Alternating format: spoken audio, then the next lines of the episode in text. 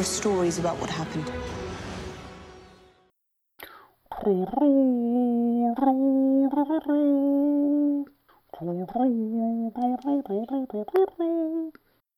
Bueno, y con la sintonía de Star Wars yo creo que empezamos el, el, epi- el episodio de hoy. El EPI, el EPI. Vamos a intentar que no sea todo relativo a un vídeo de dos minutos de Star Wars. No, no, ni, ni- no, no, No. Además no ha pasado nada más importante hoy tampoco.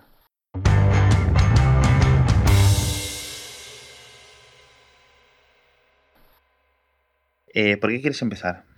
Ñam, ñam. Bueno, si quieres hablamos del tráiler, pero para sacarlo, porque es lo que espera la gente. Venga, va. Eh, bueno, pues eh, nuevo trailer de Star Wars, ah, nuevo póster de Star Wars el día anterior. Sí. No sale Luke, sabemos que Luke sale en la película. Eh, no sé si podemos entrar un poco en terreno de los spoilers. Más que spoilers, yo diría que elucubraciones, ¿no? Sí, el pro- a ver, el problema es que la gente ya, como no sabe lo que viene en la peli, no sabe cuándo la están spoileando o no, porque no sabes qué vas a adivinar o qué no, y la gente se está quejando cuando hablas del tema directamente. Yo ya le he dicho a la gente que me deje de seguir hasta el estreno de la peli, porque pues yo voy a estar hablando de lo que me interesa, hombre. Entonces, pues no sé, si quieres avisamos que, que puede haber spoilers y que vean en las notas para ver en qué minutos acaban. Exacto.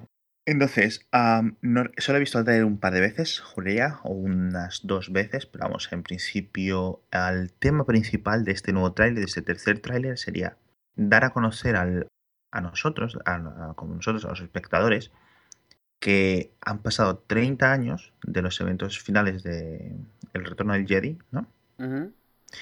Y que la gente no sabe si los Jedi, si los Sith, Sí, que lo que pasó es un poco como cuentos, historias, o sea, leyenda, pero claro, o sea, al final de cuentas, eso le pasó a cuatro personas y, y bueno. Porque la galaxia, y, y es una cosa que estábamos comentando en la oficina, eh, decía J.J. Abrams que Star Wars es, es un western con naves espaciales. Mm, Y sí es cierto que aunque, digamos, en ese universo o en esa mitología de Star Wars hay, hay una tecnolo- hay, hay tecnología muy superior a la, digamos, la de hoy día actual en la Tierra, las naves o los láseres o los, las cosas que hay son como súper viejas, es decir, las tienen pues como nosotros tenemos lanzas y piedras, ¿no? No es, ¿sabes a lo que me refiero? Usado. Entonces, es todo como muy sucio, muy lleno de polvo, muy tal. Entonces, una cosa que salta a lo que más destaca es que han tenido una sociedad súper avanzada en algunos sentidos, pero por ejemplo tienen una conexión, digamos, un Internet galáctico, ¿vale? Esa es la, la gran diferencia, ¿de acuerdo? Entonces, la gente no sabe lo que ha ocurrido. Se le olvida, no hay contacto continuo entre planetas, ¿vale? Sobre todo cuando hay un, un despiece del Imperio Galáctico, muy similar, por ejemplo, a lo que ocurre en Fundación. En Fundación, el Imperio Galáctico, centrado en, en, en Trantor, en el centro de la galaxia, eh, en su caída se lleva por delante un montón de civilización y de información y la gente pues eh, se olvida de las cosas, ¿no? Es lo que suele ocurrir con las sociedades normales. Entonces es muy curioso. Y otra, el, un punto destacable, digamos, el punto álgido de esta información nueva que nos da el tráiler, es cuando ah, Han Solo dice, sí, sí, todo es verdad, ¿no? No sé realmente cuál es la palabra. Cuando famosamente ah, Han Solo era uno de los, digamos, escépticos de la fuerza Sí. en la trilogía original y ahora es el que se usa, eh, sabiendo esto, para los fans, para decirles, ok, todo es verdad. Y en principio se lo está diciendo a su hija, ¿no? 30 años sí, su hija, sí. Entonces, eh, un montón de misterios, no sé si aquí ya querrás comentar tú más. Tenemos más detalle de muchos de los diseños. Las webs están como locas porque ya a estas alturas ya se han anunciado juguetes. Entonces, quieras o no, los juguetes te dan pistas y te dicen, pues este es, eh, yo qué sé, eh, Kylo en el no sé dónde. Y dices, ah, eso significa que va a estar en no sé dónde. Y la gente ya se monta esta especie de película. Pero aún así, ignorando eso, en el tráiler sí tenemos os- mucho más, vemos mucho más de los TIE Fighters que no son iguales. Vemos mucho más de las armaduras que no son iguales. O sea, no solo el casco, sino toda la armadura. Vemos mucho más escenas que, aunque no son spoilers, sí te cuentan ciertas cosas. O sea, un TIE Fighter eh, como disparado, separándose de un destructor sin que haya nada más alrededor. Kylo Ren esté obsesionado con, con Darth Vader, como, como diciendo que continuará lo que hará. Y claro, la idea es esa, a final de cuentas, como dices, algo tan grande, 30 años puede que no sea suficiente para que realmente haya una diferencia real eh, a todo lo largo y ancho. Eh, de la misma manera que probablemente el, la influencia del imperio fuese más tenue a medida que se alejaban del centro, digamos. Del claro, también es cierto que la galaxia es una cosa de miles y miles y miles de años y el imperio pues estuvo cuánto, a 60 años, no sé qué decir, desde que desde que Obi-Wan era ya bastante adulto hasta que Obi-Wan eh, era un poco más viejo, a lo mejor 50 años, 40 años, es decir, justo, justo lo que vive Luke. O sea, Luke nace. Sí, que si lo, que si lo tomas literal son 15 años o 16 años, ¿eh? que no es nada. Exacto, o sea que mm. el Imperio Galáctico tampoco fue, o sea, estuvo más tiempo Franco en España que el Imperio Galáctico gobernando. Y fíjate, o sea, bueno, pues ya la gente ya no sabe, no es que no sepa la gente quién es Franco, bueno, si miras esos vídeos de internet de por ahí, la gente no tiene ni puta idea, pero a eso es lo que me refiero, ¿no? Sí, y a ver, no lo, o sea, se supone que, eh, tecnología, comunicaciones hace que, o sea, si la escala yo me imagino imaginaría eso, como algo del lejano oeste, donde si hay una batalla, la batalla del Álamo en algún sitio, tú te enteras el año siguiente en otro sitio. Entonces esto, pues algo parecido. O sea, no es instantáneo y sí que hay suficiente tiempo para que surjan facciones y surja quien quiera continuar el legado y un montón de cosas. Pero ah, no te, la, la realidad, algo bueno que tiene el tráiler, o sea, puedes alegar que tiene spoilers porque estás viendo trozos de la película, pero la realidad es que no te dice nada, no te suele el típico tráiler que prácticamente te cuenta la historia. Es más una presentación de personajes. Sí, sí, totalmente. Que, que, otra cosa. Y eso está muy bien, porque eso últimamente es ver un tráiler de 20 trailers que sacan para cualquier película y a la larga te has montado toda la película en tu cabeza sin casi ninguna duda. Es solo ir a verla para, para confirmar. Y en este, pues bueno, bueno, vamos a estar así dos meses hasta que llegue la fecha. Pero bueno, eh, es lo que hay. No sé si ya está a la venta la, la, en el cine, todavía no, Las entradas han salido a la venta ya. Ah, si alguien quiere ir a verla a un cine bueno, en versión original sobre todo, que se dé mucha prisa porque están volando. De hecho, la gente, al menos, si, si mi Twitter, si mi timeline de Twitter fuera eh, ejemplo de España, que no lo es, ni de lejos, todo el mundo tiene su entrada ya. Menos yo. Yo no, no, he decidido aún ir a verla, pero bueno. Yo quiero ir a verla, pero ah, claro, tenemos el problema de la familia y no quiero ir yo solo y dejar aquí, no sé, me da un pelín de cosas. Entonces, a ver cómo, cómo nos organizamos. Pero, o sea, a mí me gusta ir a verla porque todas las he ido a ver al cine. No en el, el día del estreno, sí en, en la primera. Y entonces sería como, bueno, está tan bien, hombre. Sí. Estamos un poco ahora en plan recordando la película bastante en el trabajo de Fanboys. Le hemos, hemos comentado aquí la película varias veces. Si alguien la quiere ver, se titula tal cual Fanboys y va de un grupo de tres chicos que cruzan Estados Unidos para colarse en el rancho Skywalker, donde vive George Lucas, e intentar ver el episodio 1 antes, antes de que se estrenara. Eh, yo no estaba en internet por esas épocas, pero me imagino eh, que tú sí, obviamente, tú, John Siracusa y tres gatos más, ahí sacando teorías con los vídeos que se publicaban en, yo qué sé, QuickTime o cosas así. Era todo como mucho más misterioso porque, como hemos comentado varias veces, la franquicia de Star Wars, el universo extendido de Star Wars contaba lo posterior a las películas, y lo muy, muy, muy, muy, muy, muy anterior. Es decir, cosas del el inicio de los Sith. Y lo de alrededor, lo de cualquier personaje tenía su novela. ¿eh? Pero no decía, bueno, Darth Vader es este chico, es Anakin Skywalker, nació en mm. tal sitio, no sé qué. Eso quedó terreno para las películas. Yo creo que George Lucas ya sabía un poco.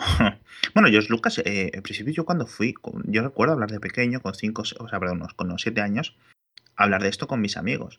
O sea, oye, ¿os habéis fijado que el episodio, la de Star Wars pone episodio 4 en vez de 1? Y me decían, sí, sí, porque es que dicen que van a hacer tres películas antes, no sé qué. O sea, esto ya era de los 90. O sea que yo, y para que alguien, un niño como yo, lo supiera, entiendo que era Vox Populi entre fans y tal. O entre, digamos, o que se sabía directamente. Sí, en esa época es cierto, ya, o sea, todos los que eran fans se sabían todo el universo extendido, del que ya había mucho, bastante, pero la iconografía, todo lo que veías, no, no parecía asociarse con nada de eso, no te sonaba de nada, excepto tal vez eso, la armadura más adelante de Boba Fett y cosas así, pero en el episodio 1, cero, o sea, cero, no sabías nada de lo que te iban a contar, nada de lo que había ahí cuadraba con ninguna de las teorías ni historias, era todo mucho asumir eh, y mucha ilusión que, bueno, pasó lo que pasó. También, también es cierto que habían pasado 20 años, si mal no recuerdo, y la gente estaba muy, muy pulsada. Tenías gente mayor, entre comillas, que había ido a ver la primera, y gente que es hijos de gente que había visto esa, que se había criado con esas pelis desde pequeñitos en casa, y era la primera vez que iban a ver algo de eso en el cine. Entonces eh, fue un poco un cubo de agua muy fría, muy grande. Eh, a varios nos tomó verla dos o tres veces hasta finalmente aceptar que pues era lo que era. O sea, y no, no tenía nada de, de lo que recordábamos. Al final el tiempo dio un poco la razón que no son buenas. Eh, sobre todo la 1 no es buena y es lo que hay. O sea, y, y por eso muchos estamos ahora eh, temerosos pero expectantes, porque a final de cuentas sabemos que Lucas tuvo mucha mano ahí. Y que ahora no está teniendo ningún tipo Exacto. de mano. Que les va a traer barcos llenos de dinero a Disney. Sí, pues vamos, sin ningún, es, claro. sin ningún tipo Pero de puedes hacer aún así las cosas, es como Pixar, puedes hacer cosas que te van a dar mucho dinero y aún así tratar de hacerlas bien y con cariño y que, y que gusten porque son buenas, no porque son una franquicia famosa. Ahí ya a ver qué nos pasa. Y me resulta curioso, eh, no sé, hemos comentado ya la- lo de la vuelta de Jack Dorsey a, a Twitter. Sí, sí lo comentamos. Vale, lo que ha sido curioso ha sido que una cuenta de eh, un tal Steve-Ballmer con 3.000 followers, que luego resultó que era el Steve Ballmer real, y como con el ya cuando tenía 6.000 followers, principalmente todos periodistas tecnológicos, le empezamos a seguir en plan, será, será, no será tal, afirmó que él tenía el 4% de Twitter. Hala, estos días que Pero que de irlo comprando por su cuenta, tal. No, no, no, eh, cuando se- han bajado tanto las acciones de Twitter últimamente, que él cogió y compró el 4% de Twitter. Es un montón. Recordemos que Fe- eh, ya no está conectado a, a Microsoft, Steve Ballmer, a, Sí. nivel de, fu- de fuera de tener un montón de acciones de Microsoft. Pero en el día a día, Steve Ballmer se dedica, se compró un equipo de baloncesto, los Sí. Los Ángeles Clippers, para la gente lo conozca, y él es feliz en su cabaña, ¿no? Con los Ángeles sí, Clippers, en su estadio deportivo. Ah, y claro, lo veo tan barato. Eh, lo que decía que Microsoft tiene el 2,5% de Facebook. Es una de las mejores compras que ha hecho Microsoft. Es una pena que no comprara el 25% o el 10% o algo así, que se quedará en un 2,5%. Pero oye, el 2,5% seguramente valga ahora mismo unas, ah, no sé, seguramente 100 veces más de lo que pagó Microsoft por él Sí, no, sin duda. en su época. Y es curioso que Steve Ballmer, sin decir nada a nadie, sí es cierto que creo que está en el 5% el límite eh, en el que tienes que avisar al, digamos, a la comisión de, de, de seguridades y intercambios de la bolsa, el SEC eh, estadounidense. El sec. Lo curioso es que creo que tiene más porcentaje, eh, más acciones que el propio Jack Dorsey ahora mismo. Cual es muy curioso y ahora mismo que Jack Dorsey volvió a Twitter eh, y está reformando el, el, el, el Board of Directors, el, ¿cómo se dice? Sí, la junta directiva. La junta directiva, exacto. A, a lo mejor tiene que te poner ahí a Balmer. Sería muy gracioso. Ah, no sé si has visto que ha puesto un señor a Jack Dorsey de director de la junta como con 20 tweets. Siguen haciendo eso. La gente que haya leído mis posts de Sí. los que aviso de, de Twitter se muere, etcétera, con un montón de datos preocupantes sobre Twitter, Sí. podrá haber visto que la junta estaba, había tres o cuatro personas que es que tenían menos tweets que Mark Zuckerberg. O sea, Mark Zuckerberg, creador de Facebook, tenía más tweets que gente en la junta directiva de Twitter. Sí, es. Es brutal Y lo siguen haciendo, que es lo peor. O sea... el desinterés de esta gente por su producto. Sí. Es increíblemente desastroso. Bueno, ah, siguiendo con el tema, ah, Jack Dorsey, aparte de CEO de Square, de, perdón, de Twitter, es también CEO de Square. Square es esta compañía de pagos electrónicos. ah. Lo curioso es que Square ahora sale a bolsa, hace el, el, el IPO, el IPO, el IPO, perdón. Sí, IPO. Entonces, claro, tiene eh, una salida a bolsa de una empresa que es muy exigente, es una cosa muy, es un periodo muy estresante para un CEO o para una para cualquier empresa, desde el CEO hasta el último, una salida a bolsa, mientras tiene que dar la vuelta a Twitter. Y yo sinceramente tengo mis muchas, mis muchas dudas ¿eh? de que pueda conseguirlo. Mandó una carta, hizo una carta pública en la cual decía que iba a ahorrarse todos los términos de dar rodeos, eh, de no decir las cosas claras, y alguien la republicó Sí, quitando exacto. todos los términos en los cuales le daba rodeos a los temas Claro, para no también es cierto que si hubiera publicado la segunda carta que le editaron, le hubiéramos acusado de ser un blunt y muy directo y muy seco y no sé qué. Entonces, Sí, habría habido otra queja, siempre hay otra queja. es un- eso es un, eso es un juego, un juego que nunca puedes ganar. Pero sí es cierto que es raro que vuelvas a una empresa y digas, bueno, pues el, el 8% de empleados a la calle. El único cofundador que quedaba de Vine se ha ido en esta tanda de despidos. Vine, a nivel de lo que lo sigo yo, que eh, soy bastante usuario a nivel de Lurker en Vine, es decir, yo no, no posteo, obviamente, no, no, es mi rollo, pero veo muchos vídeos y me parto la caja todos los días en Vine. Ha cambiado mucho desde el inicio. Mm. Es una herramienta casi totalmente distinta. La están sabiendo utilizar muy bien, muy, muy, muy bien. Ahora, de que Vine esté muy bien, a mí me haga gracia, esté entretenido, haya mucha gente, yo no sé hasta qué punto Vine puede convertirse en una super macro herramienta y fuente de ingresos a escala mm. como lo que los inversores demandan de este tipo de herramientas.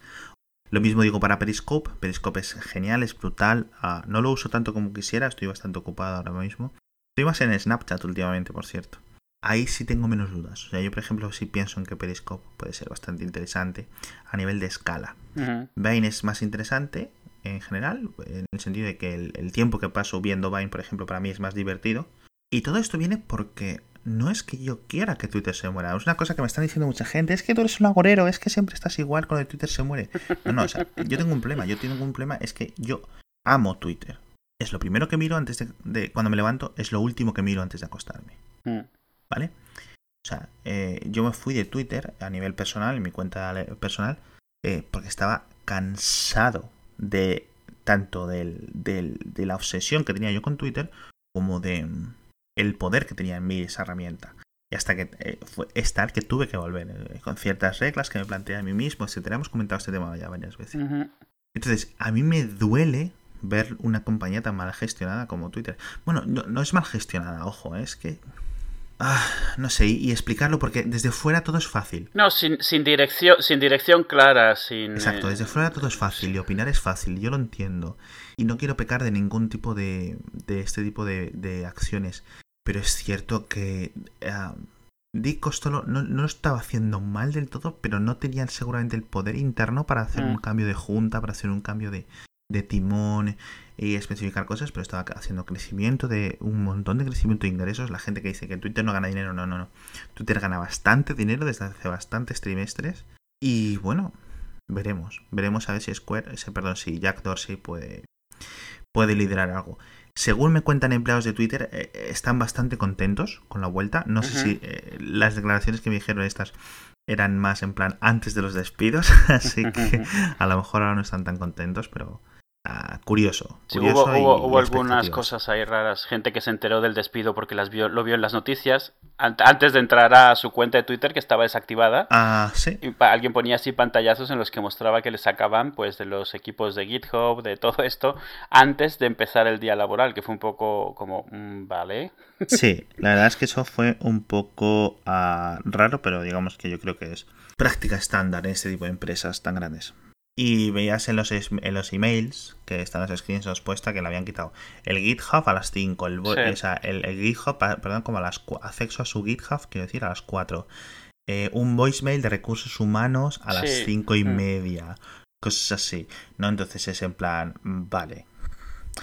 Y a las 5 y media me refiero 5 y media de San Francisco que recursos humanos estaría grabando desde la costa este en, de Nueva York o Washington o donde fuera. Entonces, bueno.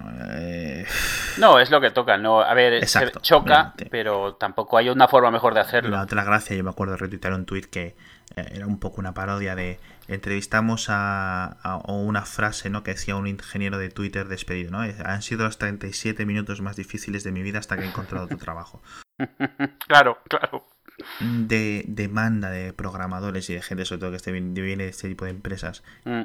en la Bahía de San Francisco o en zonas adyacentes o incluso en todo el mundo, es tan alta que tampoco es que podamos sentir mucha pena por este tipo de ingenieros, porque básicamente seguramente encuentren un trabajo en una empresa incluso mejor. No, sí, además eso, Twitter es una empresa de un perfil muy alto y de donde ciertas funciones, si has estado ahí, no puede ser malo si has durado ahí más de 10 minutos. Y, a nadie le, y, a nadie, y a nadie le gusta que le despidan, pero oye, es lo que hay.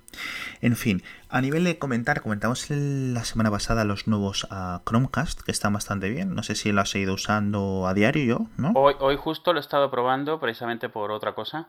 Eh, ya, funciona, ya funciona con mi router, por cierto. Perfecto, perfecto. Que no seguramente fuera alguna historieta rara. Sí, ¿Hay precios de los nuevos Apple TV? No sé si los has visto. sí, pero no se pueden pedir. No sé si son confirmados o no. O si es, es que no lo estoy siguiendo porque estoy un poco liado y no estoy muy al No, salieron, han salido en sitios donde ya se pueden reservar y hay Ah, precios, precios en la web de, de Apple, no, en, Ah. en sitios de Ah, terceros. Imagínate, no es Catwin, pero imagínate Catwin ya te abre pre-reservas. Y realmente yo no sé qué tanto es el precio final y qué tanto es, pues te hago esto y si hay una diferencia te la cobro.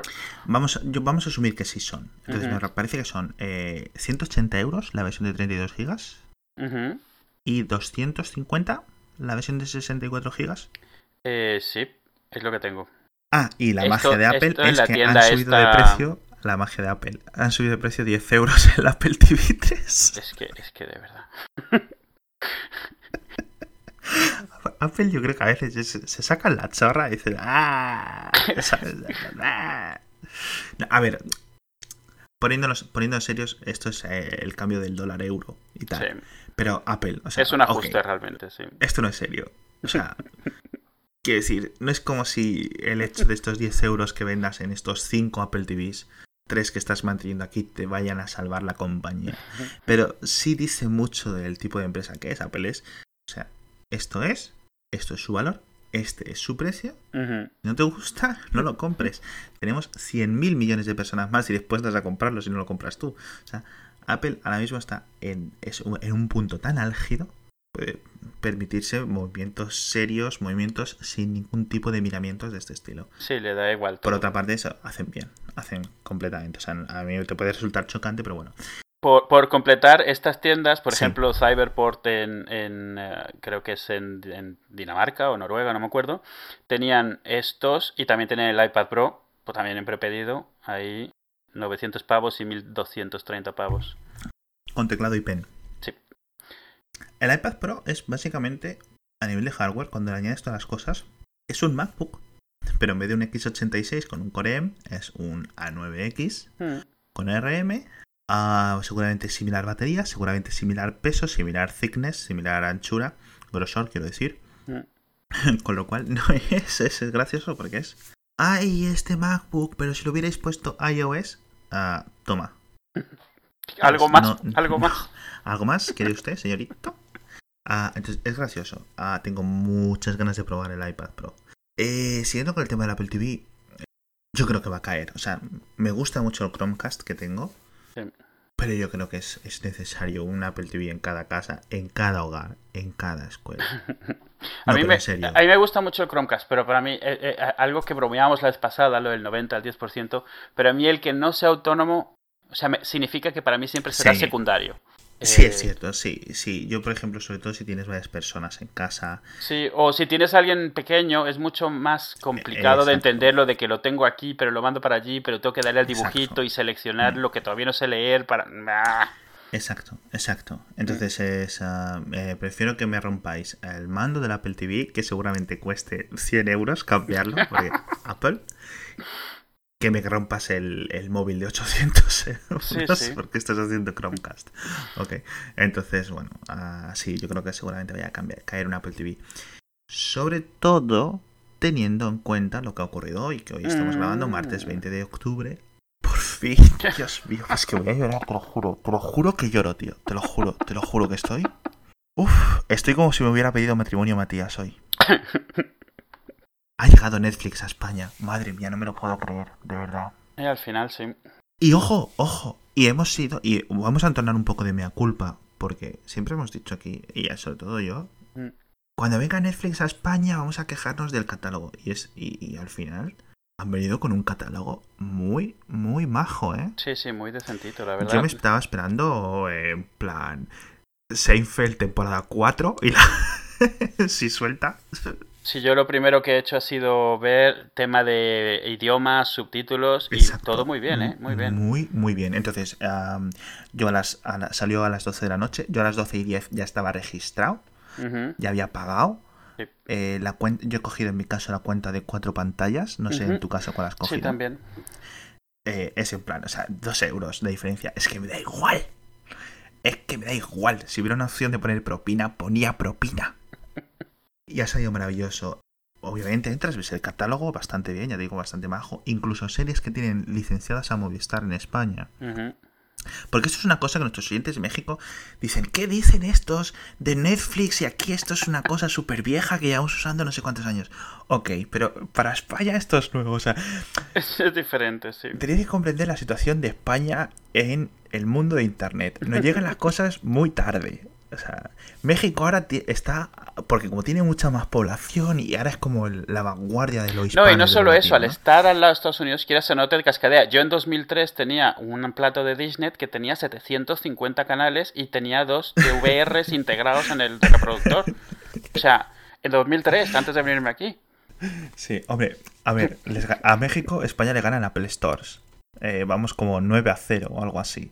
Pero aún mm. así, ¿sabes? Yo no sé si preferiría llevar dos años o tres años con Netflix, como lleva México, o los que sea. O a lo mejor lleva cinco, no sé.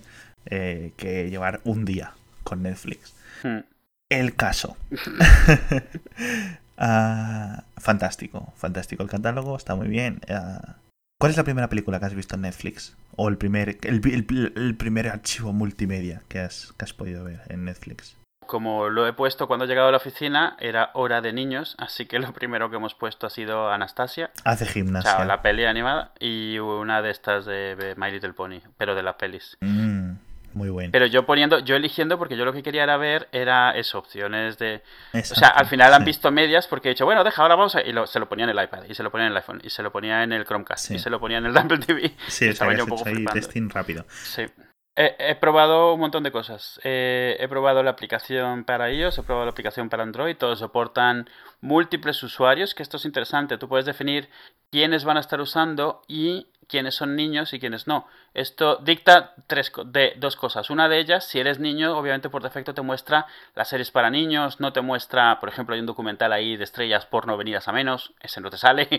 Eh, y por otro lado, eh, el tener usuarios hace el algoritmo es muy famoso el algoritmo de Netflix para recomendarte cosas basadas en lo que has visto. Eh, entonces claro lo que tú ves y lo que ven tus hijos no es lo mismo. He estado probando lo de los usuarios yo he creado uno para cada uno de los niños uno para mi mujer y uno para mí. No hay un límite de usuarios no tiene que ver con las pantallas simultáneas.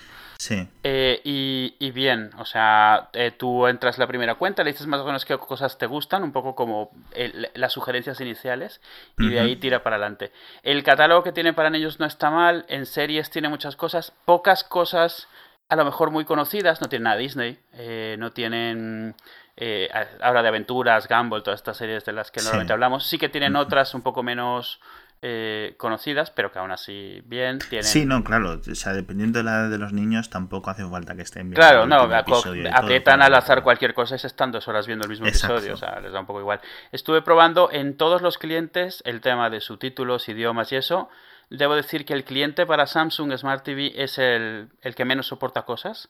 No soporta selección de idiomas, no soporta usuarios. Qué Sí, y está ahí, está como New Hot app y lo que sea, lo bajas, sí que te deja ver el catálogo, pero cuando entras no te deja elegir un usuario, con lo cual no tienes niños o, adultos, no tienes nada, tienes todo el catálogo y ya está.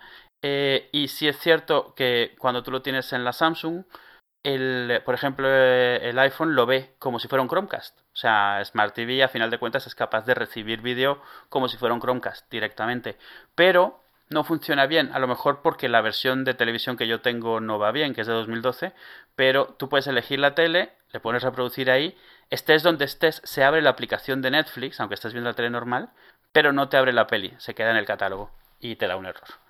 Ah, Entonces yo creo que está ahí a medias. Eh, en el Chromecast sí, que va de maravilla.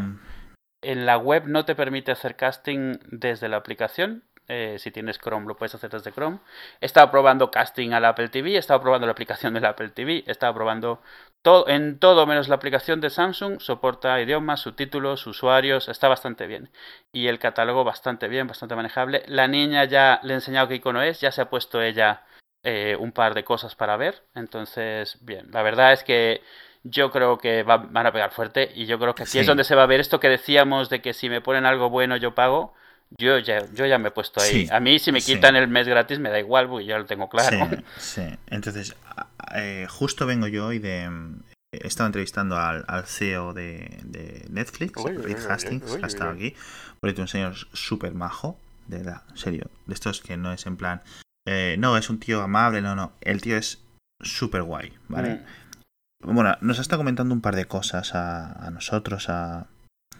He publicado bueno, una leve como entrevista rápida en hipertextual, voy a poner el enlace, pero vamos, básicamente se resume. en, Ellos quieren conseguir un tercio, llegar a un tercio de los hogares de España en, en siete años. ¿A ti qué te parece? ¿Tú te- ¿Lo ves es un montonal. ¿Lo ves, lo ves posible? Es un montón. Es ¿eh? un ¿Cuántos montón. hogares hay en España? ¿Como 18 millones o algo así? ¿16 millones? O sea, con lo cual un 5 Mm, Sí, millones, 6 ujú. millones de cuentas de Netflix en España. Eso es, es bastante, ¿eh? ¿Tú- de- Sí. ¿Tenemos alguna idea de números de, por ejemplo, lo- quién es el que más, el que mejor lo ha logrado hacer, quitando operadoras? Sí. eh, ah, Eh, ah, ¿Wacky? no, Wacky estará en, los, en las decenas de miles, como mucho imagino. No lo sé, eh, ojo, ojo, fa- em, sé que tenemos oyentes que creo que trabajan en Wacky, así que si nos, ah, nos ponen un ping y en el siguiente email, en el siguiente episodio lo, lo corregimos. Pero yo creo que sí, hombre, Wacky es una economía de escala muy distinta. Sería interesante ver qué planes, obviamente no nos lo van a contar, pero qué planes tienen, cómo les afecta esto, porque ellos llevan, pues llevan años haciendo algo similar a final de cuentas. pues yo a nivel personal, a nivel profesional, eh, entiendo que mal. Ah, claro, a ver, sí. es decir, esto es es como si un Spotify local que más o menos todo el mundo, pero claro, llega a esto, es más grande, tiene más catálogo. Sí. Entonces, bueno, es complicado, es complicado. Otra cosa que me ha parecido muy, muy interesante es, ellos quieren ex- eh, extenderse, o sea, el ritmo suyo de expansiones, hoy, hoy era en España, mañana me parece que abren en Portugal, al día siguiente creo que abren en Italia, después fuera a finales de año van a intentar abrir, creo que, no, van a intentar, no, creo que van a Hong Kong, Corea del Sur, Taiwán y Japón, si no me equivoco. Entonces, lo que, nos ha, comen- lo que me ha comentado Reed Hastings es que ellos quieren ir a nivel global, aunque les falte, vamos, falte en X países, por ejemplo, falte Pakistán, falte Tanzania, ¿no? Falte el que sea, a finales de 2016. Y a partir de ahí empezar a hacer ah, publicaciones, ¿no? O emisiones globales simultáneas. Y Sí. eso me parece súper interesante. Súper agresivo, ¿eh? Muy, muy agresivo. Mm. O sea, eh, está en un nivel de crecimiento, lo podéis mirar si queréis, o los datos de crecimiento de Netflix, el crecimiento internacional de Netflix es una burrada, obviamente, porque en Estados Unidos, o sea, siguen creciendo, pero aún así. Algo que me gustó es que las, las, los, las cuentas de Twitter americanas de Netflix se metieron al lanzamiento y estaban comentándolo como si fuera, o sea, al mismo nivel. Normalmente cuando se lanza algo en España, las cuentas americanas ni se dan por aludidas. Cada quien va a su cuenta, a su bola. Pero eso, la cuenta oficial de Bojack, de Bojack Horseman estaba comentándolo y haciendo chisteretes de España. Sí, Eh, Netflix varias veces lo comentó y eso me pareció bueno. O sea, me parece a bueno. nivel social media. Netflix es brutal. Sí, sí. O sea, yo no sé qué tipo de agencia llevan, si lo hacen in-house, qué hacen, cómo lo hacen a nivel internacional. Pero es brutal. No sé si has visto un Twitter o sea, un chiste que han ido rolando por ahí en el Twitter, en, en, en la desde la cuenta de Facebook, de un comentario que, le ponían en Netflix España. Pero no hay porno. Y le decían, si hay contenido hecho porno, nosotros.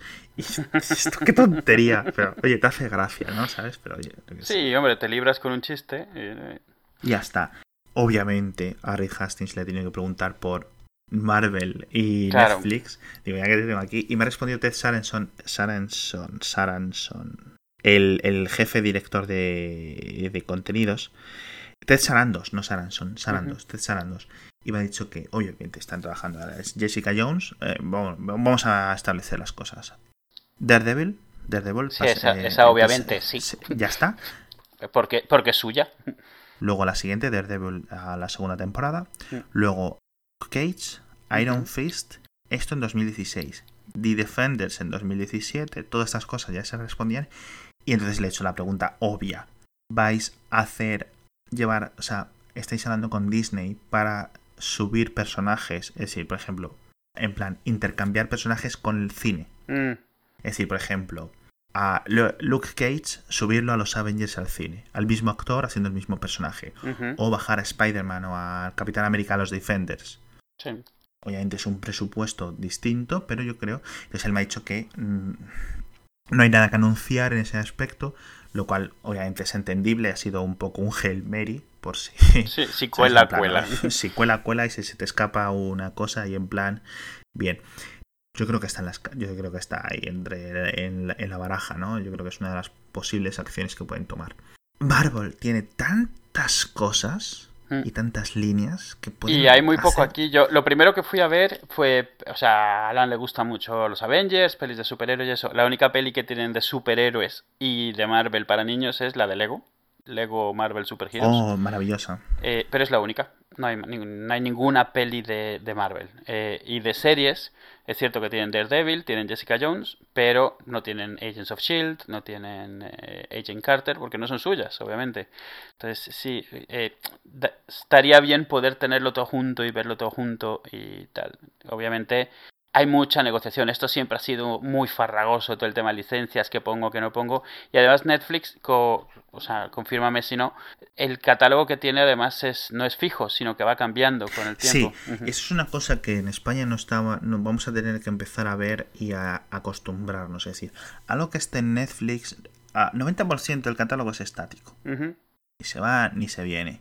Pero hay cosas que están en Netflix durante un tiempo por temas de licencias y luego desaparecen.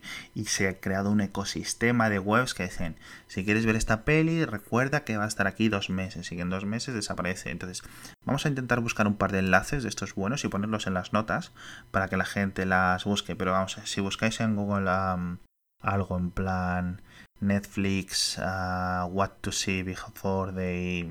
I don't know ¿Sabes? No sé. O sea, lo echan. ¿Sabes? Ah, vamos a poner un par de enlaces y os, os quitáis de buscar en, en, internet y ya está. Sí, no, y el tema este de licencias siempre ha sido complicado.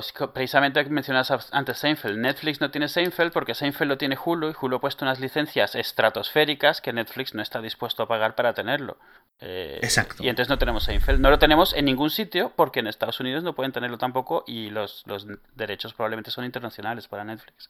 Sí, los ha pagado Hulu, a Hulu ha cogido, ha puesto todas las empresas, han ido cogiendo eh, una colecta entre los empleados incluso, en plan pedir a los vecinos de los empleados eh, dinero para conseguir los derechos de Seinfeld. Mm. Pero bueno, es una serie.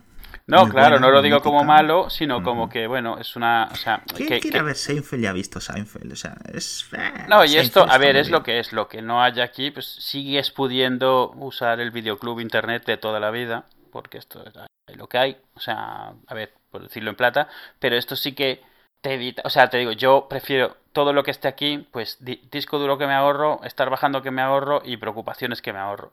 O sea, paso de tener que tener todo por si acaso lo veo como a tener que, pues cuando no haya algo aquí, ya veré dónde lo encuentro. Exacto. Eh, por completar la trifecta, tenemos que hablar de Marco Arment. Pero que eh, entre una cosa y otra llevamos tres episodios seguidos hablando del chico, ¿sabes? Entonces, ha habido un poco más de drama, no sé si las has estado siguiendo tú esta semana, el tema... Sí, a ver, en el, en el episodio anterior de ATP salió, bueno, hace, hace tres semanas Marco Arment sacó un bloqueador de, de contenido llamado Peace. Hace, dos semanas, bueno, sí, por, por, redondear, es como... Luego, hace dos semanas, o sea, todo esto, semanas porque era en los episodios del podcast de ATP, el, podcast que tiene con Casey Lees y con John Siracusa. Eh, hace dos semanas, pues dijo que, que lo, lo, había quitado al mercado porque no estaba dispuesto a tal no sé qué. Eh, en fin, y, obviamente salió un poco de su historia, de él es, alguien que cuando saca cosas es exitoso, tuvo un montón de éxito con esto, se dio cuenta de que no quería ese tipo de atención y sobre todo que no quería, esto es lo que él decía, no voy a cuestionar si sí o si no.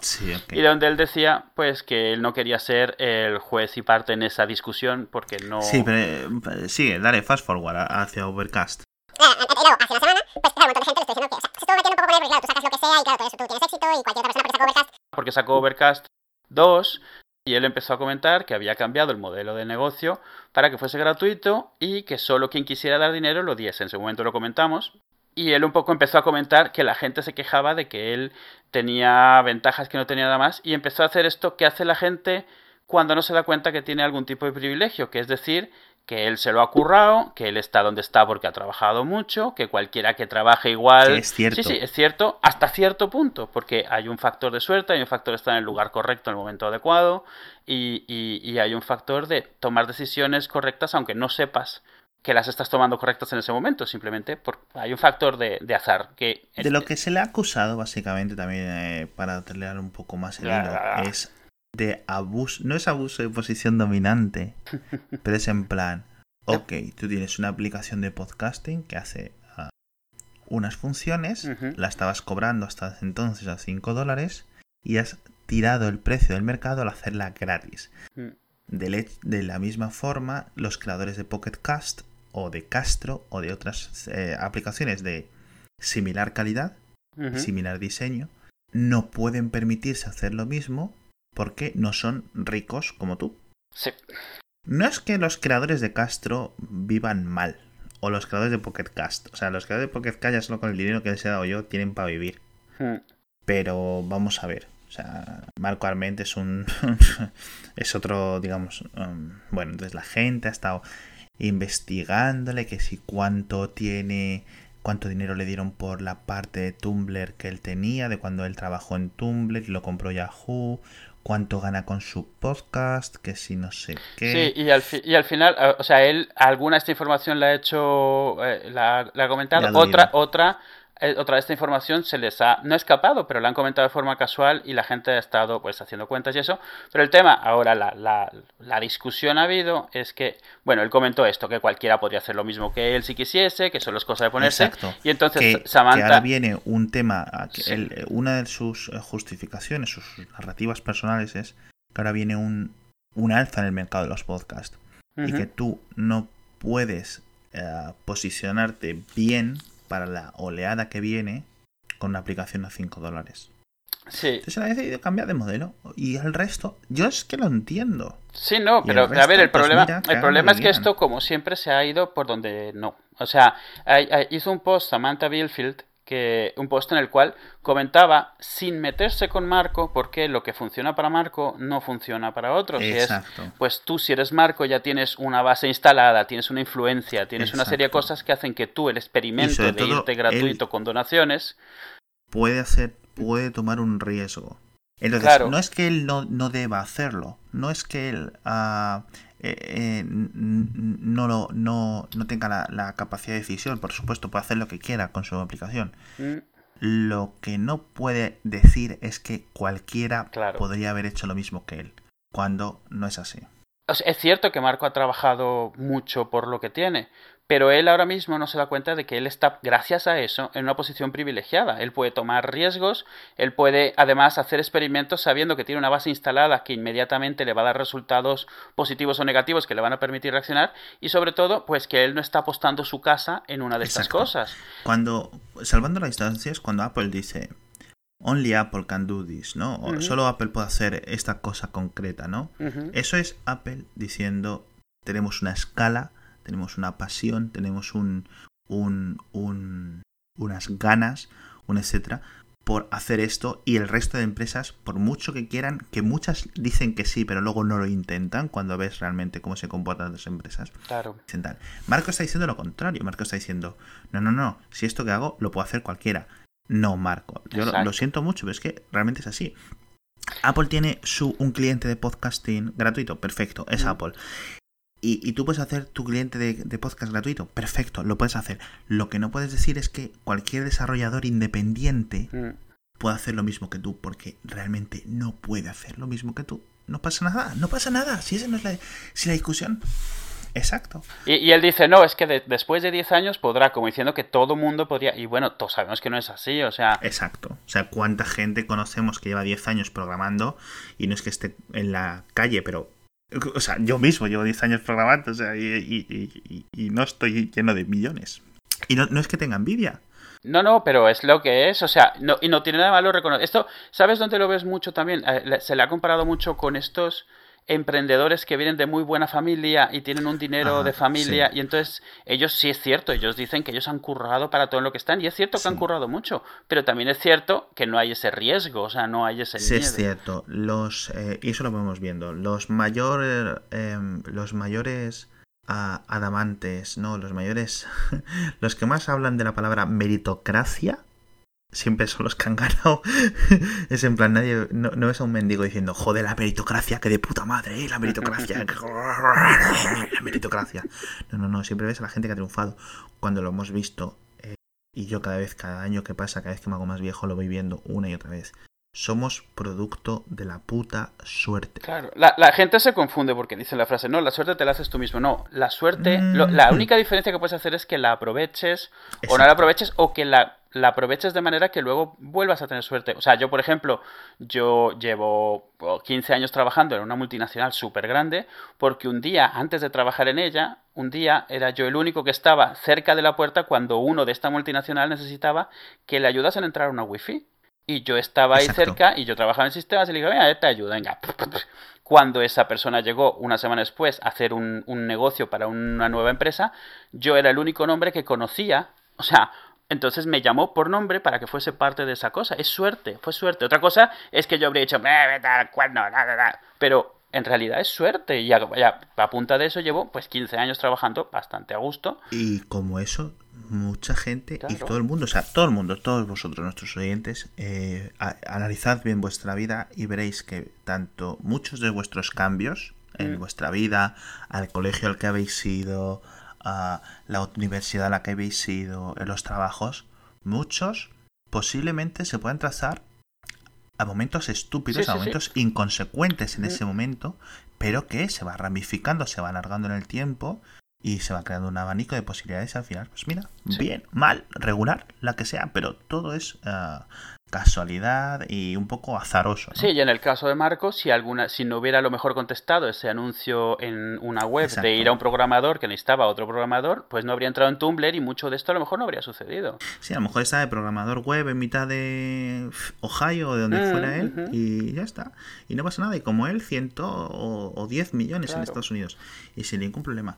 Entonces, bueno, que no es que no sea interesante, Marco, que joder, que lo hemos escuchado, yo qué sé, yo no sé cuántos años llevo escuchando al tío este en los podcasts, pero A mí ya me empieza un poco a desesperar porque a él le pasa mucho esto, él vive en su universo, que, está bien porque es su universo y para eso es, pero no reconoce la existencia de otros universos. Entonces él realmente mide todo de acuerdo a él. El, el otro día dio... eh, hubo un ejemplo muy obvio en el último episodio de ATP en el que él decía que a él Bluetooth le parece cojonudo y John Siracusa tranquilamente le dice porque llevas un BMW. Un poco por decirle, vale, o sea, tu, tu visión es un poco sesgada del universo. Dice, porque yo tengo el más cutre que hay y Bluetooth es la porquería más grande que hay en mi Toyota.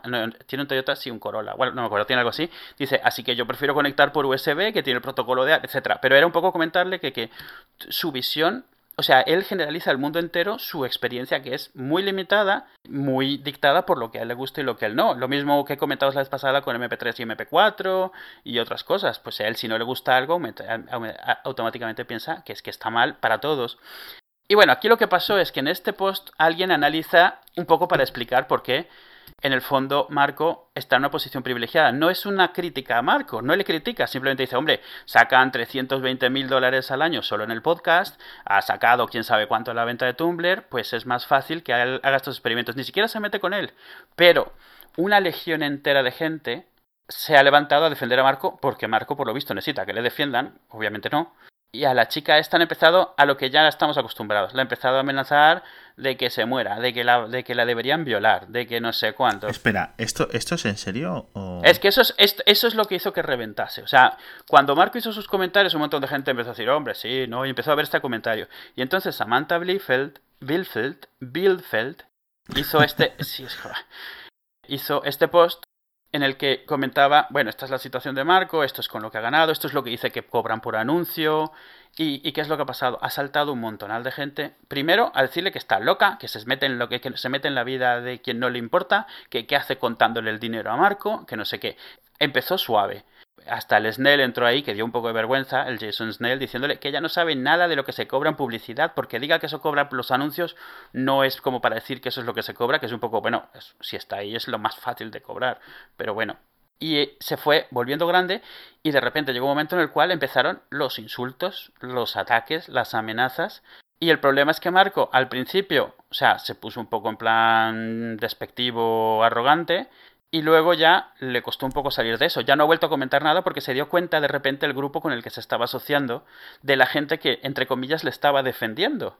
Madre que era, o sea, imagínate que se formó un minigamer gate ahí contra esta sí, chica. Sí, sí, un Marco Gate. Sí, sí, contra esta chica, o sea, mentalidad así, eh, eh, grupo, ¿sabe? Horda contra esta chica diciéndole de todo Y, y, claro, empezaron, o sea, hasta Siracusa dijo que esto estaba un poco todo fuera de lugar, que parasen, que no podían estarle enviando amenazas de muerte y amenazas de violación a alguien simplemente porque opinase algo diferente a ellos. Eh, Me parece brutal, o sea, y, y, y enlazando. Pero que estamos hablando de una chica que tiene mil followers, ¿eh? O sea. Ah, enlazando con el tema de Twitter que enlazábamos antes, una de las peores cosas que he comentado en mis artículos sobre Twitter últimamente es lleváis años diciendo que vais a solucionar el tema del acoso. En bueno, sí. o sea, lo siento, ya no me creo nada. O sea, no me, literalmente no me creo nada de lo que me digan uh, desde la directiva de Twitter al respecto. No estáis haciendo una puta mierda al respecto mm. para parar el abuso en Twitter no estéis haciendo caso a los reportes, no estéis haciendo caso a los informes que hay que rellenar de los cuando rellenas en los formularios y formularios estos mm. larguísimos para reportar un puto tuit ofensivo, no estéis haciendo nada. Tenéis a grupos terroristas usando la herramienta mm.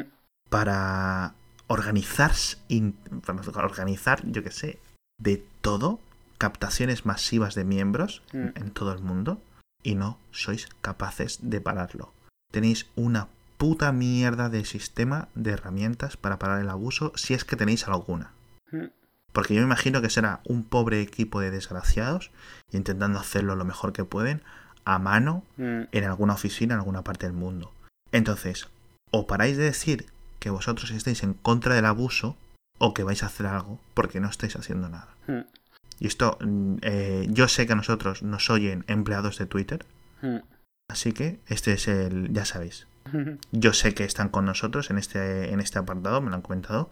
Ah, vosotros sabéis lo que decís a vuestros jefes. Pero esto no puede seguir así. O sea, esto no puede seguir así. Hay gente eh, acosada, hay gente suicidándose, hay gente con depresión por esos temas. Y hay gente que se va y hay gente que no entra Exacto. porque está esto. Eh, porque estoy, estoy, eh, siento ya las reacciones de muchos de los oyentes, en plan, ah, la el Alex ya está, que exagerado, que no sé qué. No, no. Y esto sobre todo para gente, es, en este caso solamente tendrá ya, por usar una expresión mala, el coño pelado, ¿vale? De soportar gilipollas en Internet. Pero la gente joven esto no, no se le puede hacer. O sea, no se puede educar a nuevas generaciones de que vengan a Twitter o de que vengan a la red social que sea a comportar como nos comportábamos nosotros o como te comportabas tú y tu generación en los foros en el IRC hace 20 años. O sea, no, no puede ser así. Mm. Ya está. Y si Twitter no es el lugar para esto, nos tendremos que buscar otra red social, otra red de contenido, otra lo que sea. Mm. ¿Vale? algo importante que, me gustaría mencionar es cuando alguien se queja de abuso, siempre hay un montón de gente de que, lo toma un poco, bueno, no será tan grave, no sé qué. Tú no puedes saber si alguien se siente abusado o no. No digo que, le, que, le que tengas que hacer algo al respecto, pero se descarta muy fácilmente porque tú no estás sintiendo el abuso o no lo ves porque tú no lo vives. Hay que tener mucho cuidado a la hora de descartar, porque es cierto que hay gente que puede abusar y hay gente que se puede hacer víctima, pero este es ese tipo de cosas que no se pueden descartar automáticamente solo porque puede existir eso. Tiene que ser al revés, se tiene que dar el beneficio de la duda y en caso de que no, entonces hacer algo al respecto. Porque si no, estás siendo parte del problema. A ti no te parece un problema porque a ti no te está pasando, pero es un problema real y estamos estamos haciendo que gente, o sea, montones de gente estén tirando la toalla con esto. O sea, haciendo que esto no sea todo lo que puede ser. Y no estamos ayudando a que Twitter vea que hay más importancia en el tipo de usuarios que tienen, que no son, sean solo los seguidores de las marcas y lo, la gente que entra a decir tonterías y ver publicidad. O sea, necesita mantener el alma de este sitio. Y luego, claro, el problema es que Twitter se le llena la boca con diciendo que son la herramienta del cambio, la herramienta para la libertad, pero si las revueltas en Egipto, que si mi madre. Hmm. No. Twitter tiene un gran problema que Apple también lo ha tenido durante mucho tiempo y Google lo tuvo también mucho tiempo y es pensar que, que todo lo pueden arreglar con software. Ah, han mencionado que están viendo algoritmos de detección de abuso. Perdón, pero la gente es más lista que esto. O sea, cualquier cosa que tú hagas, simplemente solo necesitas abusar de forma más educada, utilizando palabras que no salten. o sea, eh, ah, no tiene sentido. Lo que tenéis que dar es herramientas a la gente. Exacto. y lo hemos comentado varias veces. Por ejemplo, que yo pueda configurar que no me puedan llegar tweets de gente que se ha creado una cuenta hace menos de 30 días. Mm que no me puedan llegar tweets de gente con menos de 10 followers. Que no se. Eh, que no puede, que no se puedan enviar tweets de gente que no haya sido, que no haya verificado una SIM del móvil o un número del móvil. Eso ya es más mucho más difícil de conseguir. Mm. Pone un nivel, pone el, listón mucho más alto que el, ok, me han manejado esta cuenta, logout, login. Claro. Y a seguir. ¿Ok?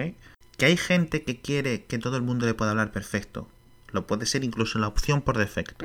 Como estamos hasta ahora.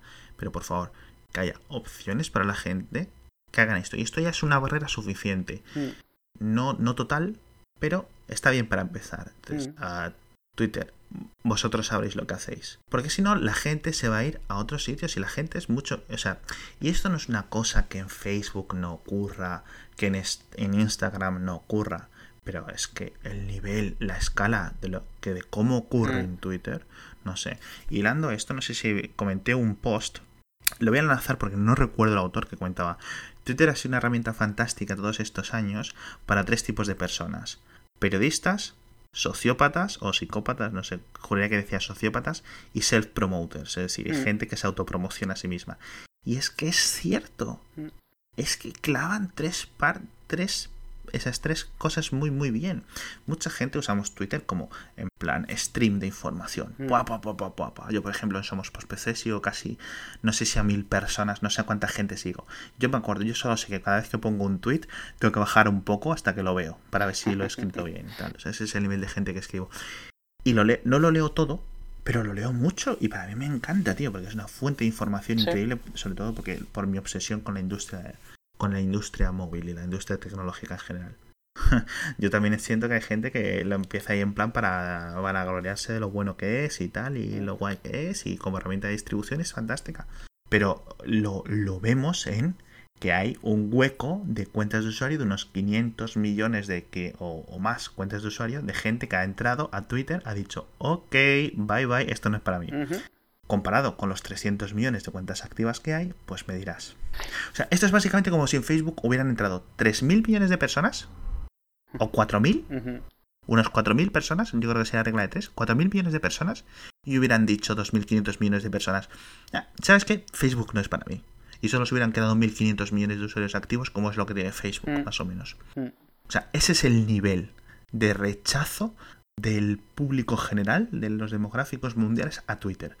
Y cuando la gente me dice, no, no, Twitter es perfecto, Twitter no, que no cambie la timeline. Mira, o cambie la timeline o cierra la empresa. Y no va a ser hoy ni va a ser el año que viene.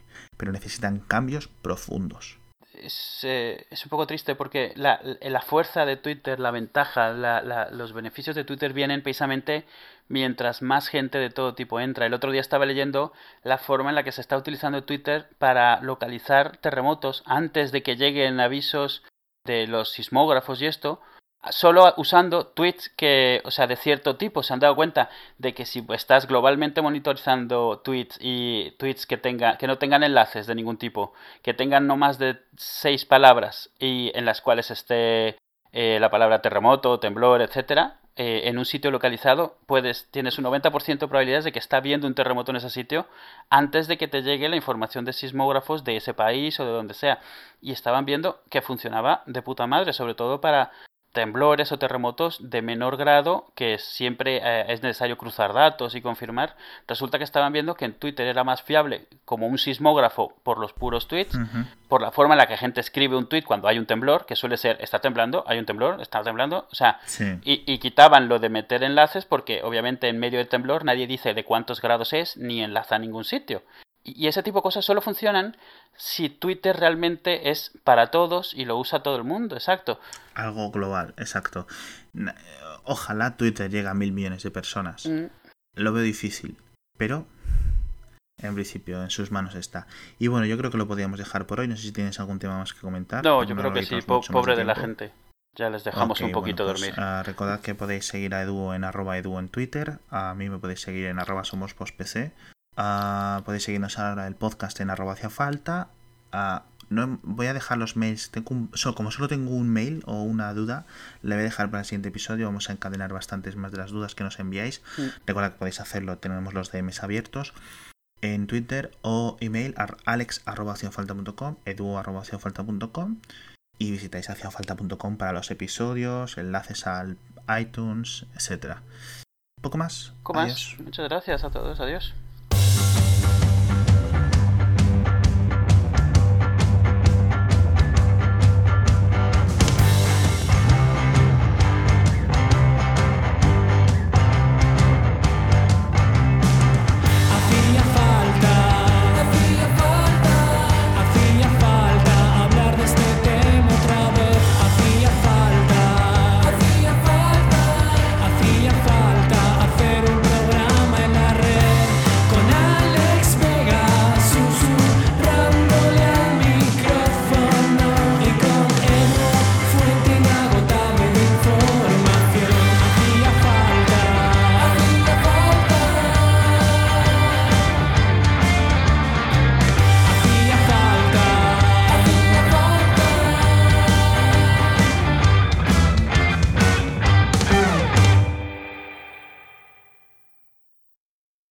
Yo no, yo me he puesto la eh, Fellowship of the Ring, la comunidad del anillo.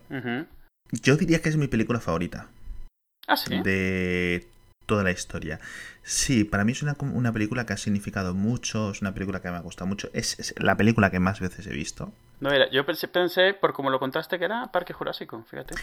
Eh, Parque Jurásico es muy especial, pero es más en plan de niños, ¿no? Ma. Mm. Eh, es en plan, es una peli que eh, eh, Sam Neill, el actor protagonista de, de Parque Jurásico, yo eh, de pequeño tenía una obsesión, una obsesión que a nivel freudiana extraña, ¿no? Con este Ujú. millo de 8 o 10 años, con este actor, porque todas las películas donde saliera él las tenía que ver. O sea, me, me, me causó tanto... eh, tuve tanta conexión con este señor, con este actor, en su papel en, como paleontólogo en Parque Jurásico que luego me veía todo, incluso unas perturbadoras de un secuestro en un barco con Nicole Kidman, no sé si la has visto tú, Sí, que hay sí. como violaciones y tal, y yo, oh, Sam Neill, oh, no sé qué.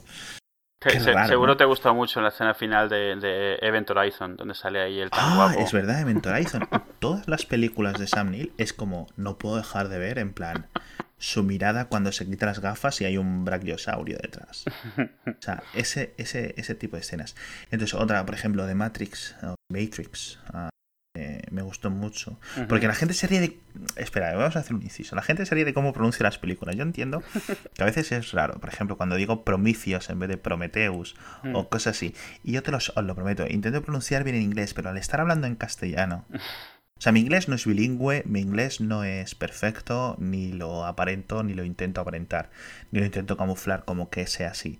Pero joder, tampoco soy Paquito, ¿eh? el chocolatero. Entonces, ah, Además tienes, bien, tienes un problema, no, tienes un problema doble, o sea, a ti te, o sea, tú sabes cómo se pronuncian en inglés muchas de las cosas, te oye gente en España que lo pronuncia como les da la gana y te Eh. oye gente en México que normalmente lo pronuncia como se pronuncia en esto. Entonces, claro, es pues término medio, lo pronuncio, a veces lo metes, a veces lo metes de una manera, Y que veces son las 11 de la noche. Claro, y a veces yo me he dado cuenta de que lo dices de tres formas diferentes a lo largo que Sí, vas sí, comentando sí, un tema. Eso ha sido, vale, eso ha sido para los de México, eso ha sido para los de España. Hago guiños a todas partes, Sí. ¿vale? Entonces, am, Pues de esto, comentando eso, Dimetrix, ah, Fellowship of the Ring es la que más me gusta de las tres, ah, del Señor de los Anillos.